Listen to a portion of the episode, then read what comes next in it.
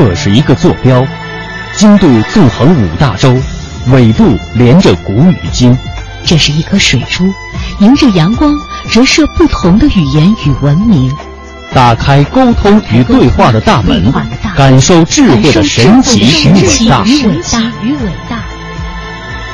文化之旅，文化之旅。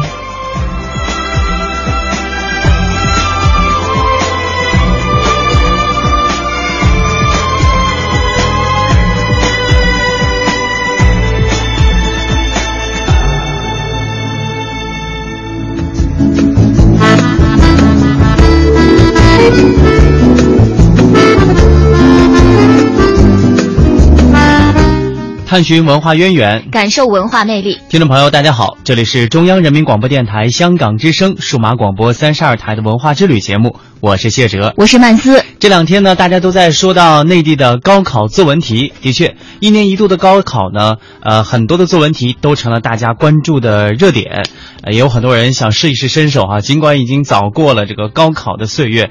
但是呢，还是希望呃看到这个题目忍不住手痒，还得写一篇作文回忆一下。是吗？你有没有这种冲动呢？我倒没有，但是我。的确关注的挺多的，嗯，这段时间呢，来自内地各个省区市的这高考作文题都出来了，呃，也是引起了很多的反响。最近啊，这个北京的高考作文题在众多的作文题当中呢，也是提到了一个很高的高度，大家开始关注这个老规矩了。因为今年北京高考作文题名字就叫做题名就叫做老规矩。那对此，社会各界有着什么样的评论呢？让我们首先进入今天的文化热评。每件文化事件的发生都有背景和原因，每件已经发生的文化事件都有声音和见解。深度文化点评尽在文化热评。深度文化点评尽在文化热评。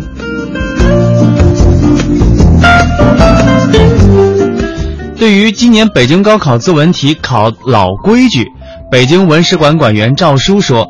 老是指历史传统、历史的积淀、文化的精华；规矩是指对文化传统的继承，是人们共同的约定，是对人的行为的约束。那么，从当前的现实来讲，这实际上是社会主义核心价值观的体现。北京的老规矩呢，有三个层面，就是国家、社会和个人。那么，今年北京高考作文所指的，主要是对个人范畴的要求。北京的老规矩呢，也就是好的文化传统有很多。首先是要爱国，要精忠报国；其次呢是要敬业，要敬业乐群；第三就是要诚信，要诚实守信，童叟无欺，言而无价。那么第四就是要有爱，要友好善意，邻里和睦。这些北京的老规矩啊，实际上都是在践行社会主义核心价值观，是通过日常的生活活动，通过人们的学习考试，对中国优秀的传统文化的一些恢复。那么这些北京老规矩的恢复和提倡，是社会以及家长的责任，也是一种文化的认同，是核心价值观的认同。那么今天呢，我们也和大家来聊一聊渐渐被遗忘的中国老规矩都有哪些？你还记得吗？此时，屏住呼吸，聆听时间的声音。此时，抚摸老树，感受树林的伟岸。此时。闭上眼睛，想象细胞的凋零。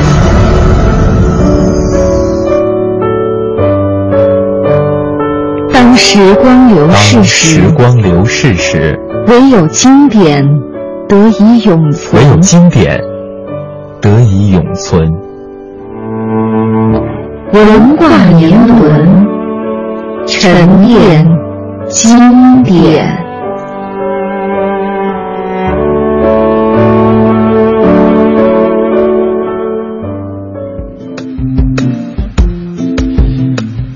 其实说到咱们国家的这些老规矩啊，离我们的生活都并不遥远，它就鲜活的存在于我们的生活当中。比方说，我们和大家一起来回忆一下，呃，在吃饭的时候，你的父母有没有跟你们说过，就是这个筷子不能够直立的插在饭上？嗯嗯嗯。嗯，对对对，这种呢，呃，大家想一想，什么时候会把这个一个这个圆柱形的长的像筷子这样的物体哈插在上面，就是敬香啊。对，还有一种说是这个对逝去的，哎，对对，上供的哈。对，呃，还有拿剪子的时候呢，呃，可能这个比较容易被大家忽视的，就是剪子的这个尖的那一头啊，不要冲着对方，要把冲自己的掌心。这也是对别人的一种尊重。对，因为呢，这样你递过去的时候会容易划伤别人，所以这样呢是确实是看出来这个人的素质哈。嗯，注意对别人的保护。嗯，另外呢还有呃，不能用筷子敲碗盘。嗯，呃，这个有有点像乞丐的意思了。就就尤其是在这个家宴的时候，或者说和大家一起在聚餐的时候，呃，不尽量的不要用这个筷子去敲击发出声音。嗯，因为这是像那个乞丐讨饭的时候的那样哈。嗯，还有就是敲门应该先敲一下，再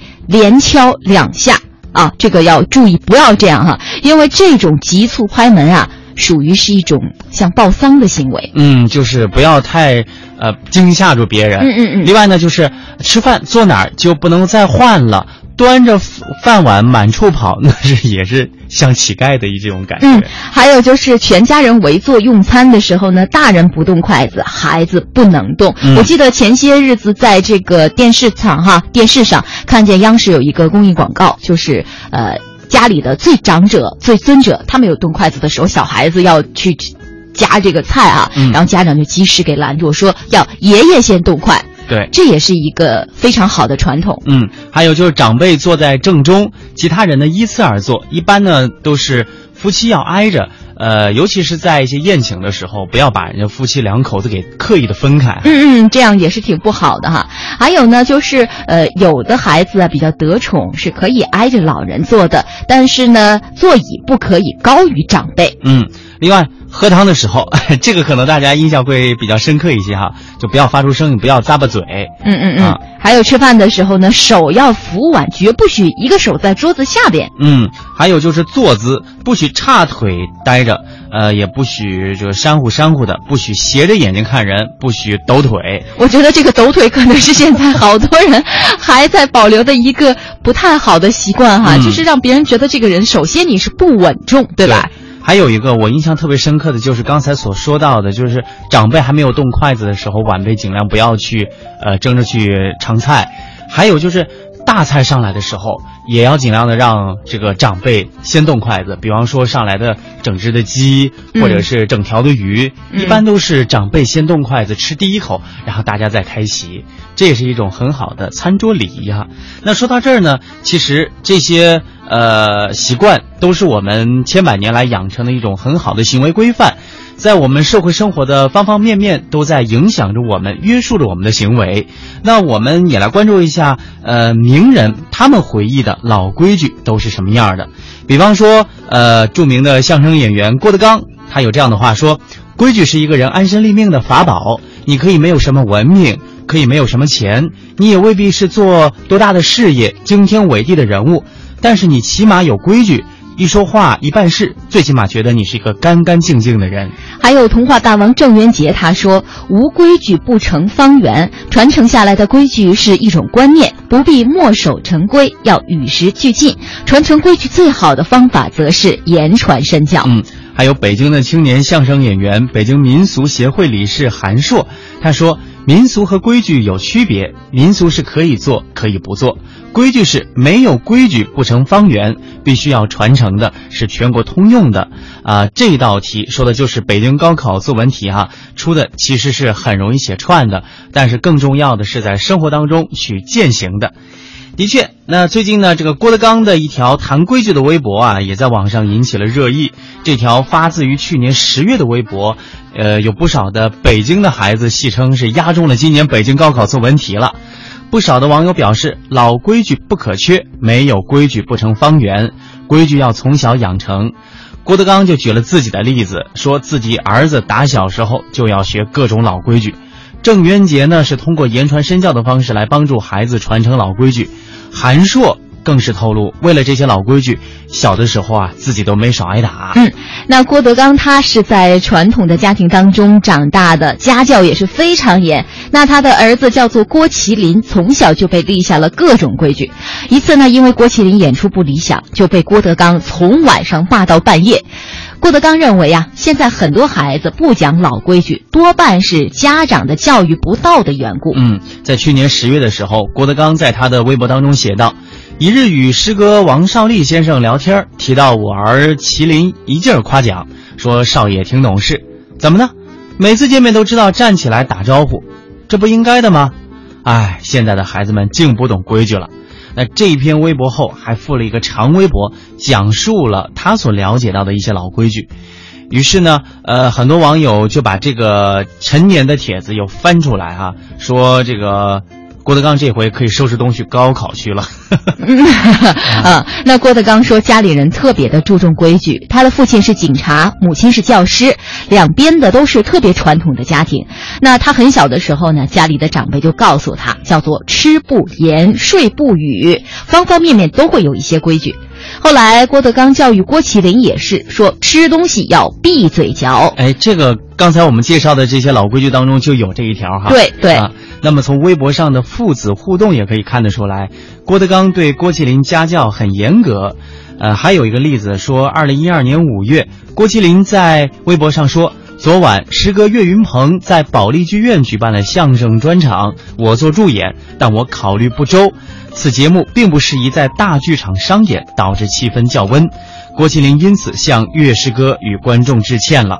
嗯，那郭德纲不断是不但是转载了儿子的这篇微博，还在微博当中说道：“为此事，昨晚大骂郭麒麟至半夜，你凭什么考虑不周？观众花钱了，买票了，必须对得起人家。纯子无知，糊涂至极，仅此一次，下不为例。”哎呀，这看得出来，这是一个。家教很严的家庭，骂到半夜哦。嗯，那郭德纲说呀，没有规矩不成方圆。现在出去看到有的孩子，有的家长带着孩子，看着也挺挠头的，熊孩子太多。但也不全怪孩子，孩子从落生到成长是一个教育的过程，很多事情家长不告诉孩子，甚至家长比孩子还没有规矩，那就很难说孩子不懂事了。嗯。这些都是相声演演员他们的家庭当中，以及他们在表演的演出过程当中所总结出来的规矩。那接下来呢，我们也不妨来听一段相声，看看相声段子当中的规矩又是什么样的一个面貌。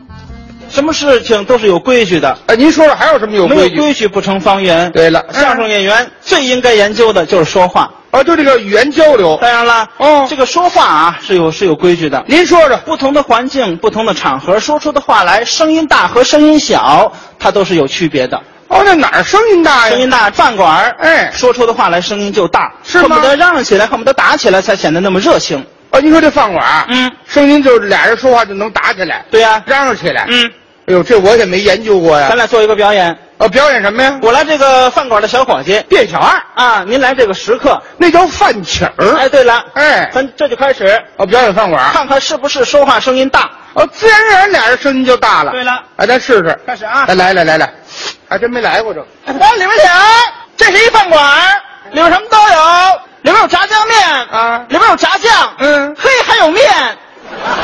我废话，真是。拿来，弟弟，我来了。啊，来来了来了，这是我们菜单，您可以随便看，随便点，随便点，随便看，随便看一看，随便点一点，瞧瞧瞧瞧瞧瞧。你怎么那么贫呢？习惯就好了。哎，我不习惯这。哎，瞧瞧瞧。哎，来来，不看了不看了啊，不看，怎么不认字吗？你不认字，那怎么不看了？我这吃的简单呀。吃什么？你听着啊啊！一盘花生米，二两老白干，三两猪头肉。哟呵，你怎么了你？吃的怎么了？够吃的吧？哎，够吃啊！好嘞，哎，这一盘花生米，两喇叭干，三两猪头肉。哎，嘿，还真快啊！是不是说话声音大？哎，是不是？俩人自然而然，哎，声音就大了。没错。嘿，你瞒不了我啊！嗯，这种饭馆的形式，解放前有的是。嗯，全是过去有喊堂的，现在也有。哎，现在少了。过去喊，哎，里边几条，楼上雅座，嗯，全嚷嚷，嗯，饭馆热热闹闹的，嗯，那是过去，嗯，现在这饭馆讲究环境要安静，用餐得优雅。你说话声那么大，吵人，什么意思啊？声音小点，声音小点儿哎不合适。合适。再来一回，来呀，这就开始啊你！非得嚷嚷干嘛？吃个饭不够你打架呢一会儿。这是一饭馆儿，什么都有，有炸酱面，有炸酱，嗯，还有面。这不废话，来了，来了，明明有人来的，哟，吃什么？有什么呀？什么都有。这是菜单，随便点，随便看，随便看，随便点。看，我不看菜单，不认字吗？你不认字，那就吃的简单。吃什么？过来呀！一盘花生米，二两老白干儿，三两猪头肉，够吃吗？够吃。快了，警察！哎呦呵，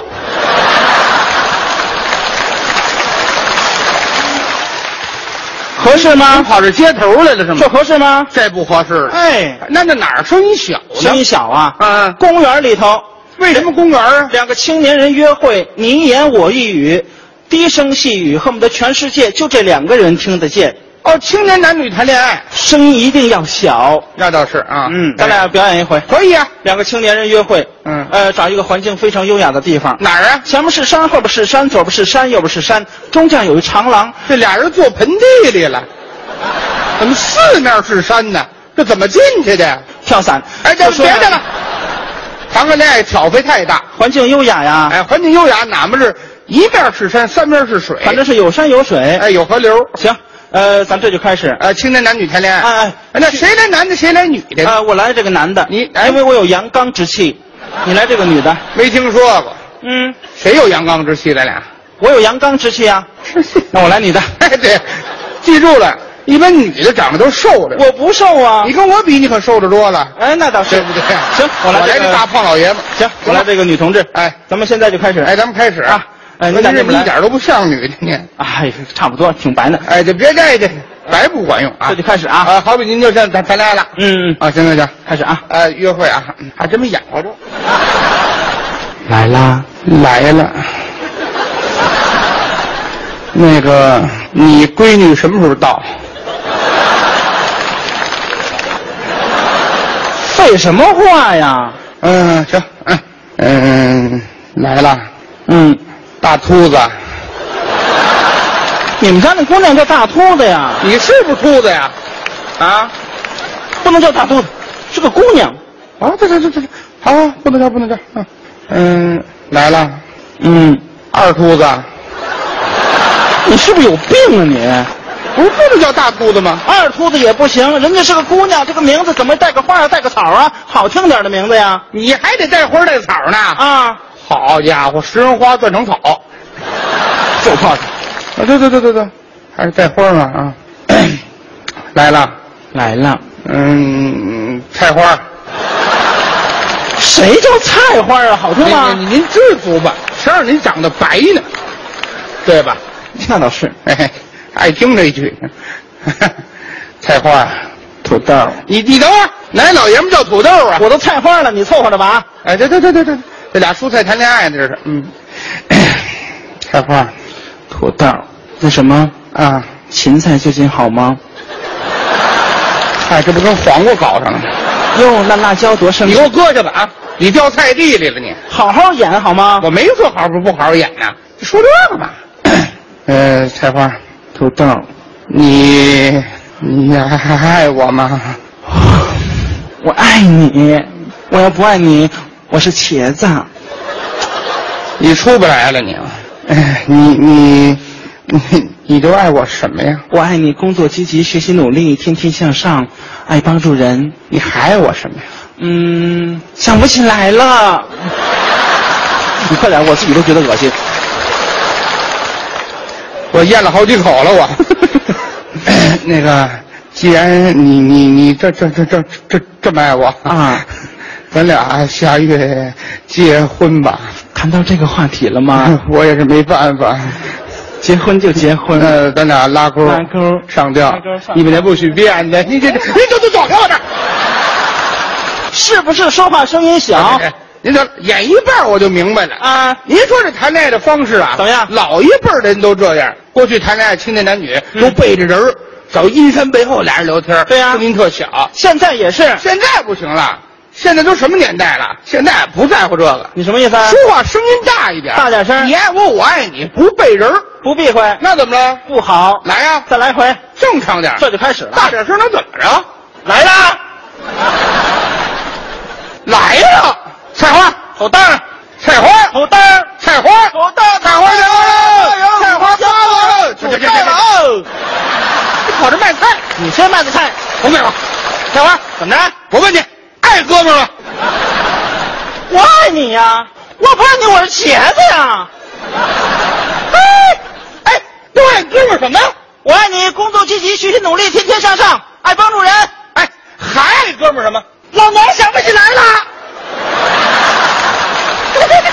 哎哎，既然你这么爱我，哎，怎么着？哎，下月结婚，结婚就结婚，怎么着？谁怕谁呀？办事儿，拉钩，拉钩，拉钩，上吊，一百年不许变。讨厌！这你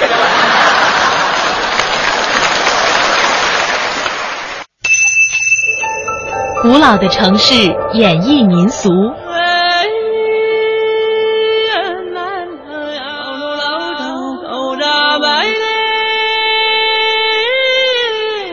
温暖的乐音，风情处处。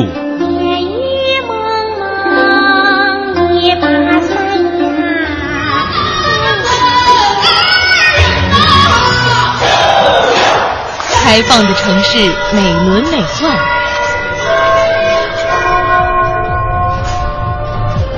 腾跃的脚步，尽情追逐。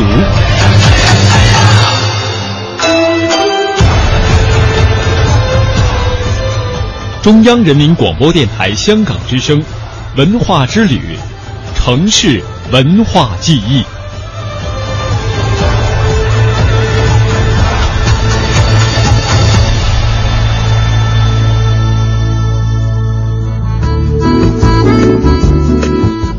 文化之旅，接下来城市文化记忆。我们首先来到深圳。近日，文化再造计划大型主题公益活动在深圳市南山欢乐海岸开幕，一千零八十六座以六艺，也就是礼乐奢呃礼乐射御书数为核心的孔子塑像与广大的深圳市民见面了。深圳作为这次国学文化传播活动的全球巡展首发站，引起了人们的关注。那么，深圳作为中国改革开放的先锋城市，在创意创新以及文化发展等领域也处于领先的位置。那这一次作为国学文化传播活动的全球巡展首发站，深圳这座城市也被融入了更多的文化内涵。文化再造计划是深圳在文化发展之路上的信念与坚持，是深圳文化梦的真切实践，也是一次在政府支持之下文化产业城市形象的联袂打造，更是一个以孔子塑像作为文化载体，向中国以及世界弘扬中国传统文化的公益传播。放眼国际，孔子已经成为中华民族的重要文化符号。截至目前，孔子学院已覆盖全球一百二十个国家和地区，共计一千零八十六所。遵循诸子百家游世界的精神主线，这一次的文化再造计划主题活动将汇聚中华五千年的传统文化，以孔子作为文化原型，将其与前沿的美学理念和国际流行的设计手法相融合，通过艳丽的环保材料、精美的钻石切割工艺，创造出一千零八十六座各具特色的孔子雕像。那更具更贴合年轻人群以及儿童群体的表现形式，拉近了传统国学文化与当代国际潮流的距离。我们再来看看在福州举办的“海上丝路：过去和现在摄影图片展”。这个展览呢，日前是在福州开展了。活动以图片这一直观的形式，展示中华民族海上丝绸之路的过去和现在，以及福建作为海上丝绸之路发祥地的历史文化内涵。活动由国家海洋局、福建省人民政府等单位承办。这次的摄影图片展着重于海上丝绸之路的过去、现在为主线，围绕历史航迹和缤纷海丝等两个板块。回顾海上丝绸之路的历史轨迹，展示当代海上丝绸之路的发展成就和人文风貌，进而引导社会公众关心海洋、认识海洋、经略海洋。历史上，福建是海上丝绸之路的主要发祥地，泉州港、福州港和漳州港在不同时期对海上丝绸之路发挥了重要的作用。泉州被联合国教科文组织确认为海上丝绸之路的起点之一，是宋元时期海上丝绸之路的主港，被称为东方第一大港。福州的长乐太平港是郑和下西洋的重要基地，漳州粤港是明朝中后期海上丝绸之路的始发港。在活动的现场，一张“海港繁华，海看今朝”的图片吸引了不少的市民驻足。图片以晨光当中繁华的鱼市码头为主题，展现了鱼市交易市场一派忙碌的景象；而一张“千帆阅尽粤港往事”这样的图片，则反映了历经千百年的福建港口在今天的海洋经济发展当中仍然扮演着重要的角色。那作为二零一四年世界海洋日暨全国海洋宣传日的主要活动之一，海上丝路过去和现在摄影图片展一开展就吸引了众多前往的游客市民的眼球。不少不少人士表示，图文结合的方式对于了解海上丝绸之路具有很重要的意义。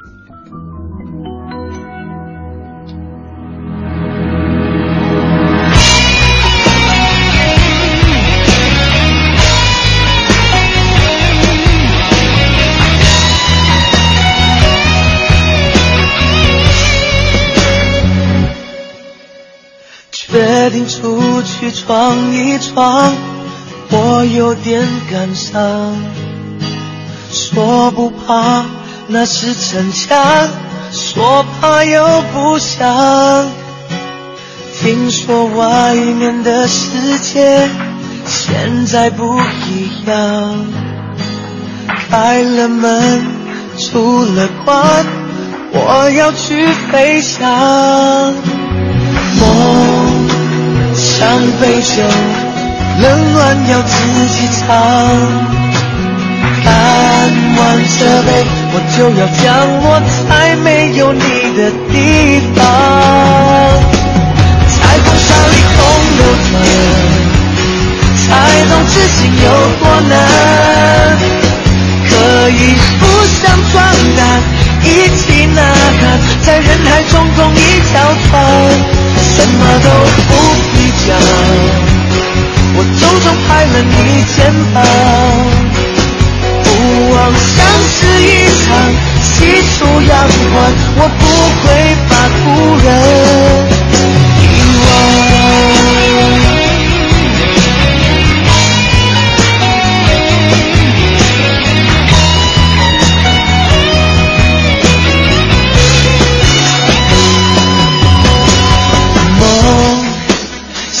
杯酒，冷暖要自己尝。干完这杯，我就要降落在没有你的地方。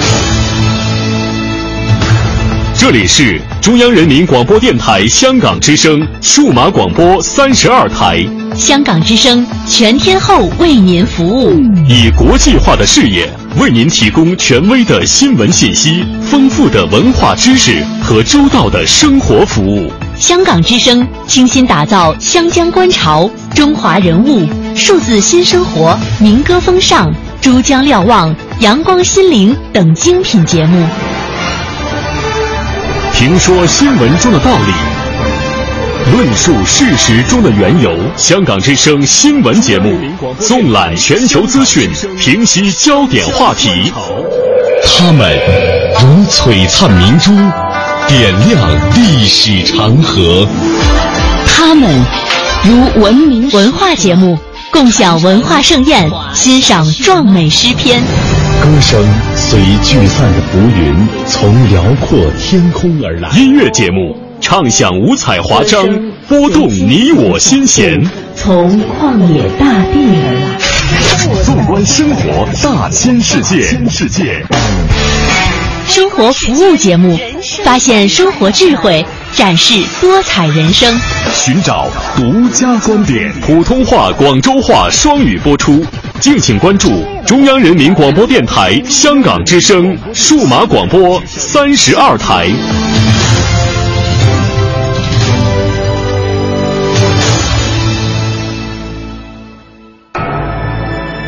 这是一个坐标，经度纵横五大洲，纬度连着古与今。这是一颗水珠，迎着阳光折射不同的语言与文明。打开沟通与对话的大门，感受智慧的神奇与伟大。文化之旅，文化之旅。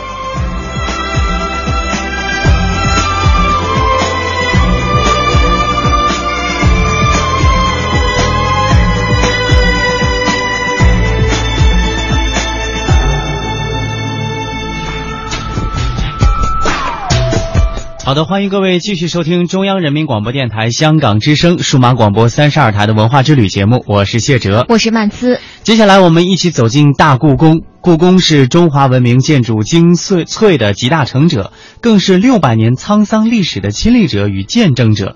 接下来，我们通过紫禁城研究会副会长、著名历史学家严崇年先生的讲述，来了解故宫的历史与沧桑。午门是紫禁城的正门，位于紫禁城的中轴线上。由于它居中向阳，未当死午，故取名为午门。午门由东西北三面城台相连，环抱成一个方形广场。北面门楼面阔九间，东西城台两端各有重檐攒尖顶阙亭一座。威严的午门宛如三山环抱，金凤展翅，气势雄伟，故俗称五凤楼。那么，在明清两代，这样一个建制独特、威武雄壮的城门，到底有着怎样的作用？这里又会发生哪些不为人知的故事呢？北京社会科学院研究员、中国紫禁城学会副会长严崇年先生精彩讲述系列节目《大故宫》第一部第四集《午门凤翔》，敬请关注。今天讲大故宫的第四讲《午门》。凤翔分三个题目：一、午门雄姿；二、午门亭帐；三、午门献福。先讲第一个问题：一、午门雄姿。午门啊，是宫城，也就是皇宫的正门。午门啊，在中轴线各门里头，它是非常有特点的，高大。雄壮，而且跟各门都不一样，显示了皇宫、皇权、皇帝的这种威严，有一种气势，所以我叫做午门雄姿。午门的用途很多，第一个用途是出入。我们参观故宫，现在必须走午门啊，是吧？午门不能走了。那从天安门进去，端门、午门一看，三个门洞啊。三可你出来的时候，你再看午门，从北往南看是五个门洞，这叫明三暗五。那俩门洞藏哪儿了？藏在左右。南向在左右，叫左掖门、右掖门。大家到故宫去的时候，你们千万注意一下，这个五个门洞的出入啊是等级森严，很有讲究。中间这个门，只许皇帝通过，也有两个例外。一个就是皇帝大婚的时候，皇后坐轿进来，走午门正中间的门，可以只走一次啊，以后就不能再走了。科举考试一甲前三名，状元、榜眼、探花出来的时候，可以从午门正中的门走一次，只这一次。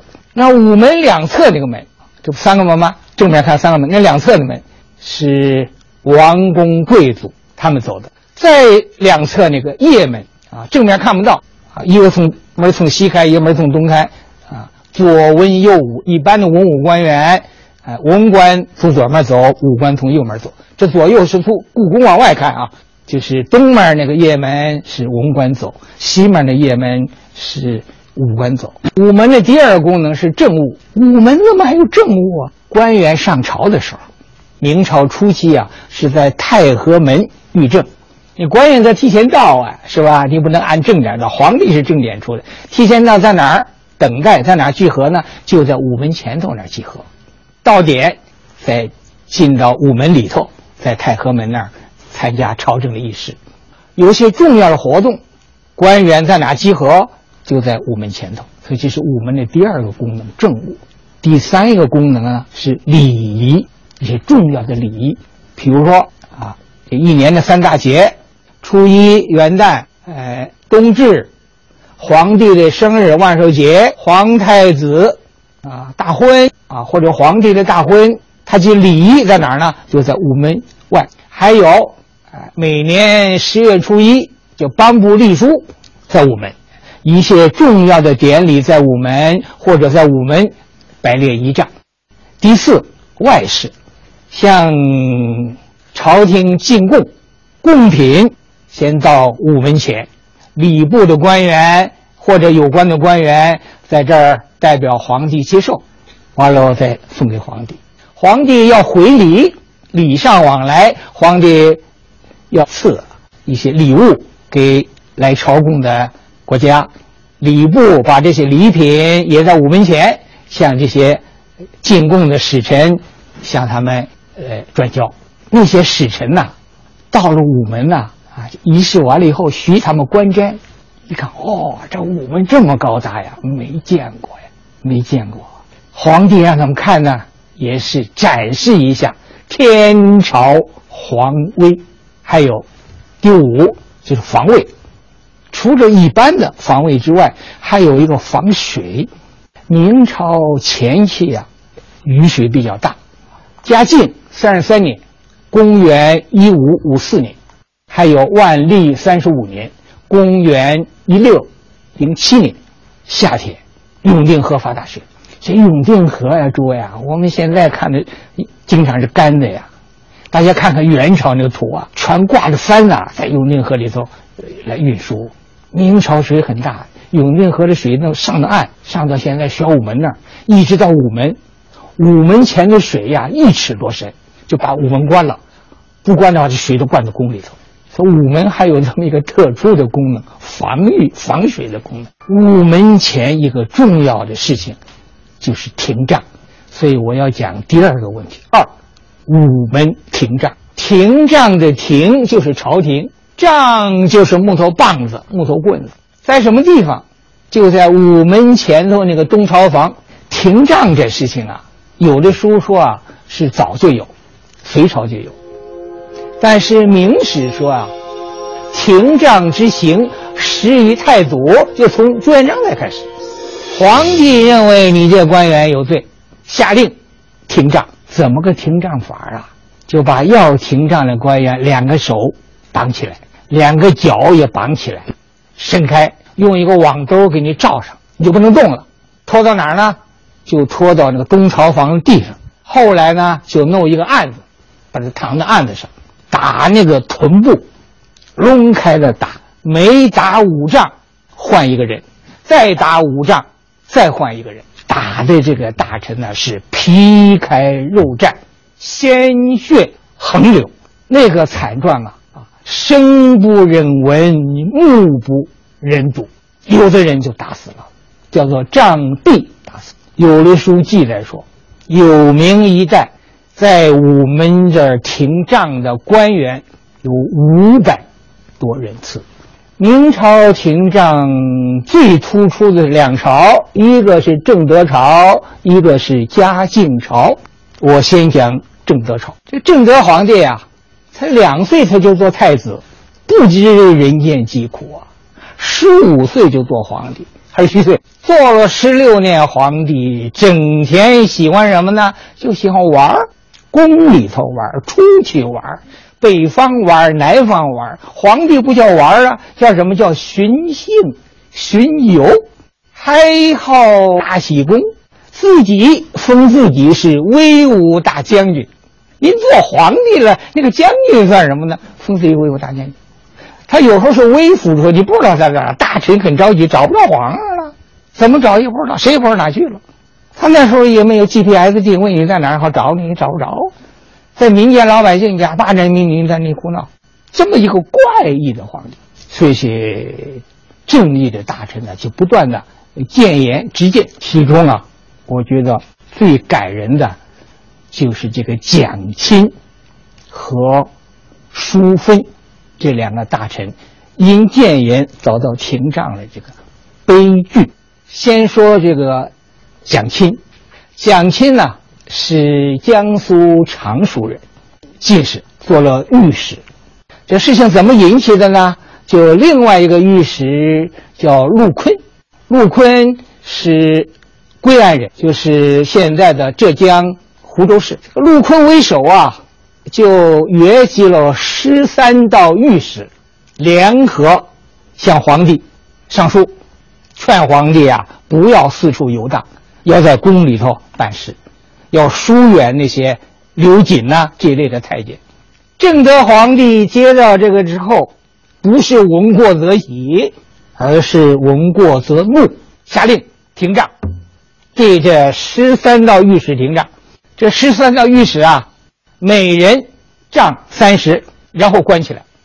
这个蒋钦太顽强了，第一次停杖完了三天，缓过一点他说我还得写，又写了。直言书上去了，这个更厉害。皇帝一看火了，不服，再次停战三十。原来三十伤还没好，就又打三十仗，抛到监狱里头。他不能躺着了，不能仰着躺了，用屁股后面打烂了，就趴着，养了三天，稍缓过一点了。趴着，我还要写，就写第三封谏言书。快写完的时候，有的书说。他监狱这房子缝里头啊，就发出一个很怪的声，嗷嗷叫。他仔细一听，开始以为有点错觉，仔细一听呢，还是有声音在这吼。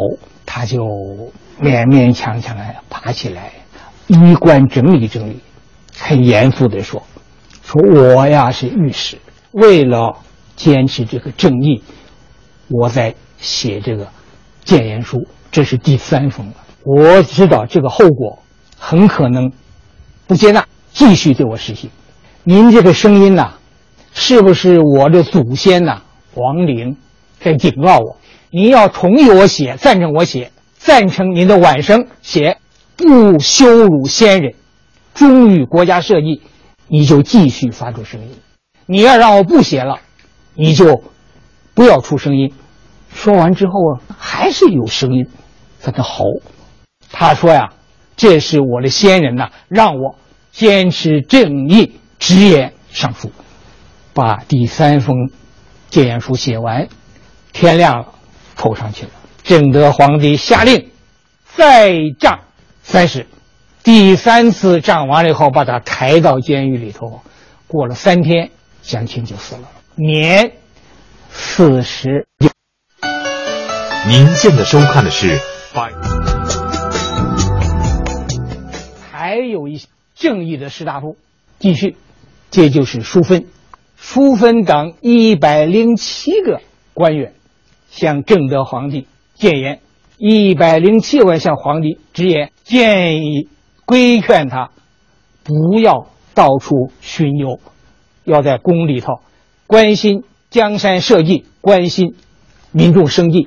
正德皇帝见了之后，下令这一百零七个官员罚跪，午门前罚跪，罚五天跪。大家注意啊、这个淑芬呐、是江西进贤人，现在属于南昌市。淑芬这人了不起啊，十二岁就写一个叫《训晏赋》，当时成为神童。后来就参加科举考试，科举考试考了一甲第一名状元，所以他就是翰林院的修撰。另外一件事情就触怒了正德皇帝，正德皇帝又下令对淑芬这一百零七个人停战，还又加了三十九个人，一共一百四十六个人呐，在午门前停战，一个人打五下，六拨人打一个，六拨人打一个，光打人的这行停杖的这些这些校尉有多少人呢？是一个什么样的黑暗的场面呢？打完之后，这淑芬呐、她不能走啊，就抬着，说他给我抬到翰林院，就抬到翰林院了。翰林院的掌院学士说：“把淑芬嫁出去。”他说连累自己呀、淑芬说什么？淑芬说：“勿观此，既死此耳。我在翰林院做官，我就死在这儿了，不走了。”翰林院这个一把手还是不干，还让人把他抬走。这个时候，皇帝又下令贬贬这个淑芬，贬到福建。淑芬是裹着伤创离京上路，淑芬还是命大，逐渐养好伤，正德皇帝就死了。死了嘛，就是嘉靖皇帝继位，就把淑芬赦免，官复原职。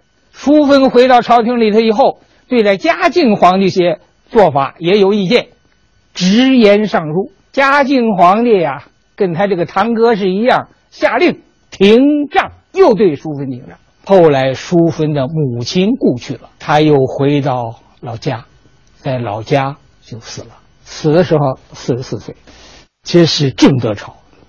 那么嘉靖朝呢？嘉靖朝的停杖也很厉害。我举一个故事大家听，就是嘉靖皇帝，我提到了，我前面提到了，他从湖北到了北京，继承正德皇帝的皇位。接着么就发生一个问题呀、那嘉靖皇帝到北京继承皇什么名义啊？就等于他过继给正德皇帝的父亲了，这他过位他大爷了。那么这里问题就来了，那嘉靖皇帝他就生身的父亲叫什么？他过继的父亲又叫什么？礼部的官员那？朝廷有两种意见，一种意见呢，就是你朱厚熜啊，你已经过去给这个明孝宗了，那你得称明孝宗是是父亲了，你过去给人家了，所以你才有资格来继承皇位啊。另外一些大臣们另外一个意见说，你虽然过去了，那你的父亲呢还得照皇帝来封亲生父亲。这就叫做大礼议，争了三年。这个时候，朝廷有官员叫封西，封西为首的二百多个官员，给嘉靖皇帝上书。嘉靖皇帝生气了，你看不起我的生身的爸爸，你要贬斥贬低我的生身父亲，停战，午门外停杖。这二百多人有特高级官员啊，大学士什么你不好打，五品想打，打多少人呢？是一百三十四个人，午门外停战。打之前呢，这些人就是就是就谁说自己意见呢？皇帝也不见也不听啊，他就在这左顺门呐、左门又关了，晃悠门呐、又哭又喊呐、史书记载啊，二百人呐、声震殿堂。嘉靖皇帝是抓八个，先抓八个，吓唬一下，震慑一下，他们还不退，还继续摇撼殿门，大哭。嘉靖皇帝发怒了，停杖，杖一百三十四个人，打死了十七个人，当场啊，杖毙打死十七个朝廷的官员，不是一般的人呐、上一次就是淑芬那次，淑芬的案子杖了一百四十六个人，这次是杖了一百三十四个人，这两次啊停杖了二百八十个人。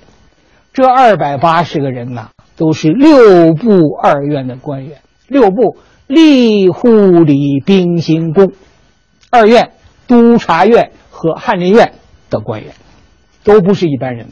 所以《明史刑法志》说：“公卿之辱，千次未有。”就朝廷公卿大臣受到廷杖之辱，前朝没有，后朝也无啊。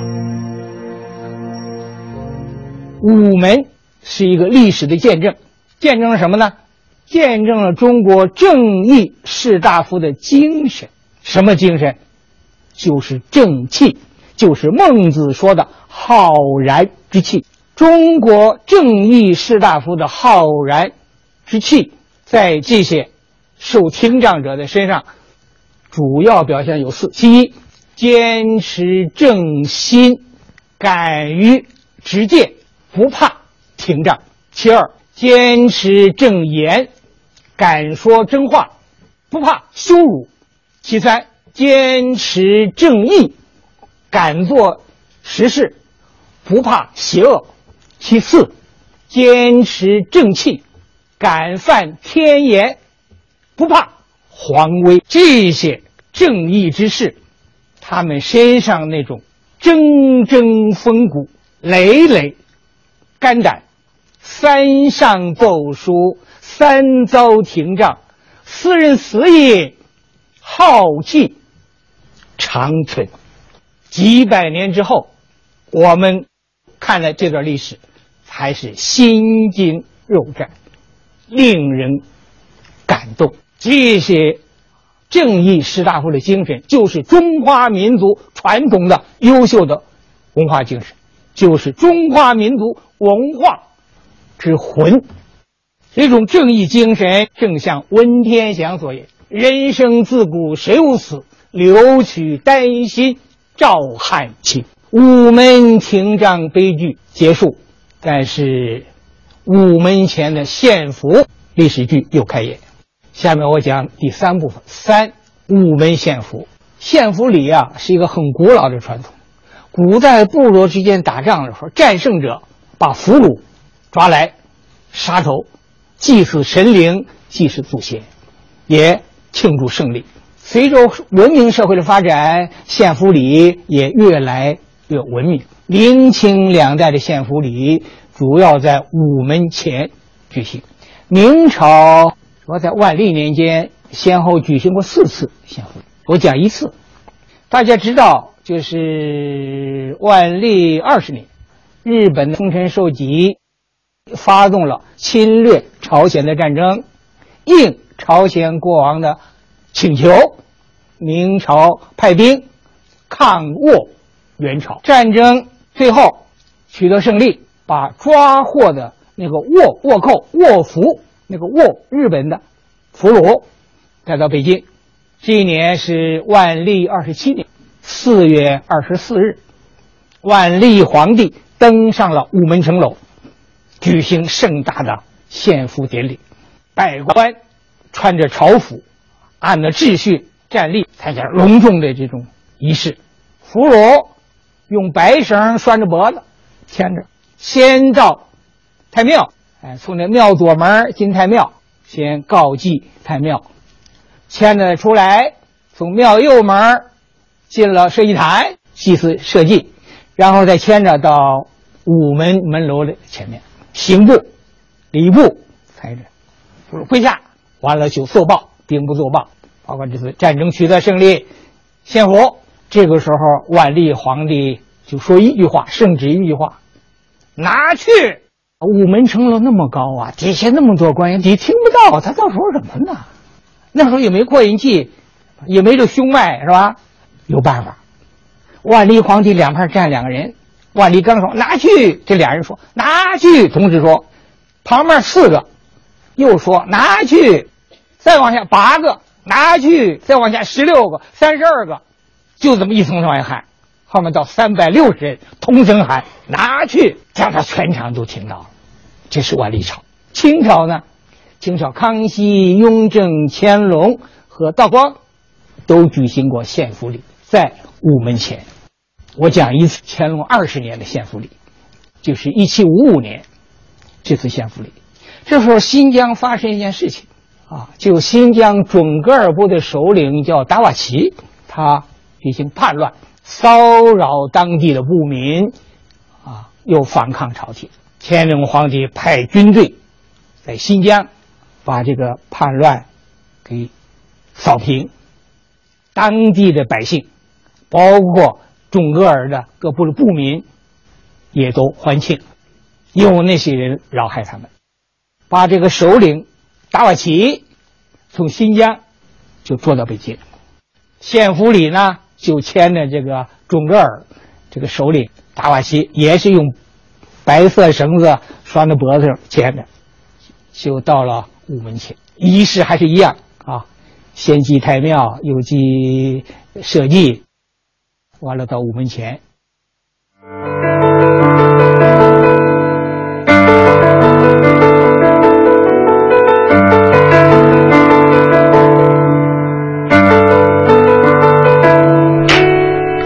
一盏离愁，孤单伫立在窗口。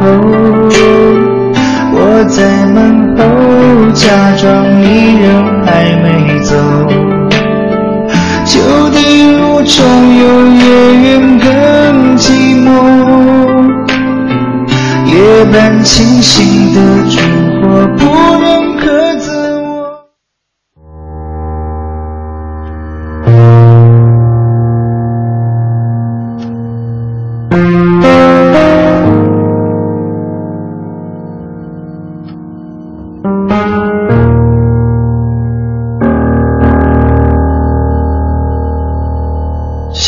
想说却还没说的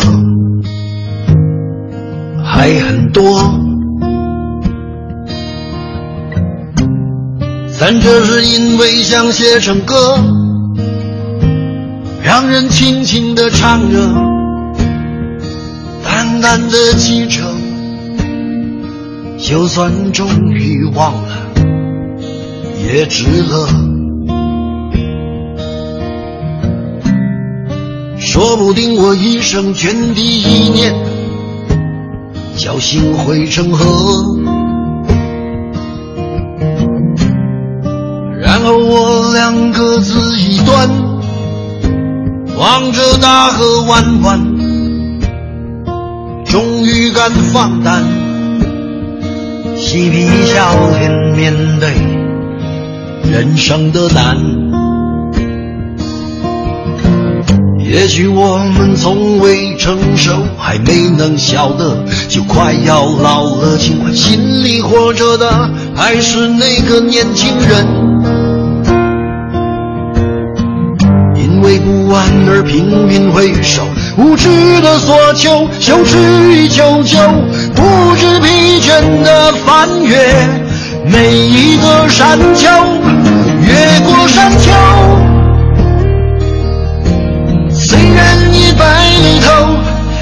喋喋不休，时不我予的哀愁，还未如愿见着不朽，就把自己先搞丢。越过山丘，才发现无人等候，喋喋不休，再也换不回温柔。为何记不得上一次是谁给的拥抱，在什么时候？我没有刻意隐藏，也无意让你感伤。多少次我们不醉不欢，咒骂人生太短。唏嘘相见恨晚，人与人把妆哭花了也不管。遗憾我们从未成熟，还没能晓得，就已经到了尽力，却仍不明白身边的年轻人。北京时间十三点整。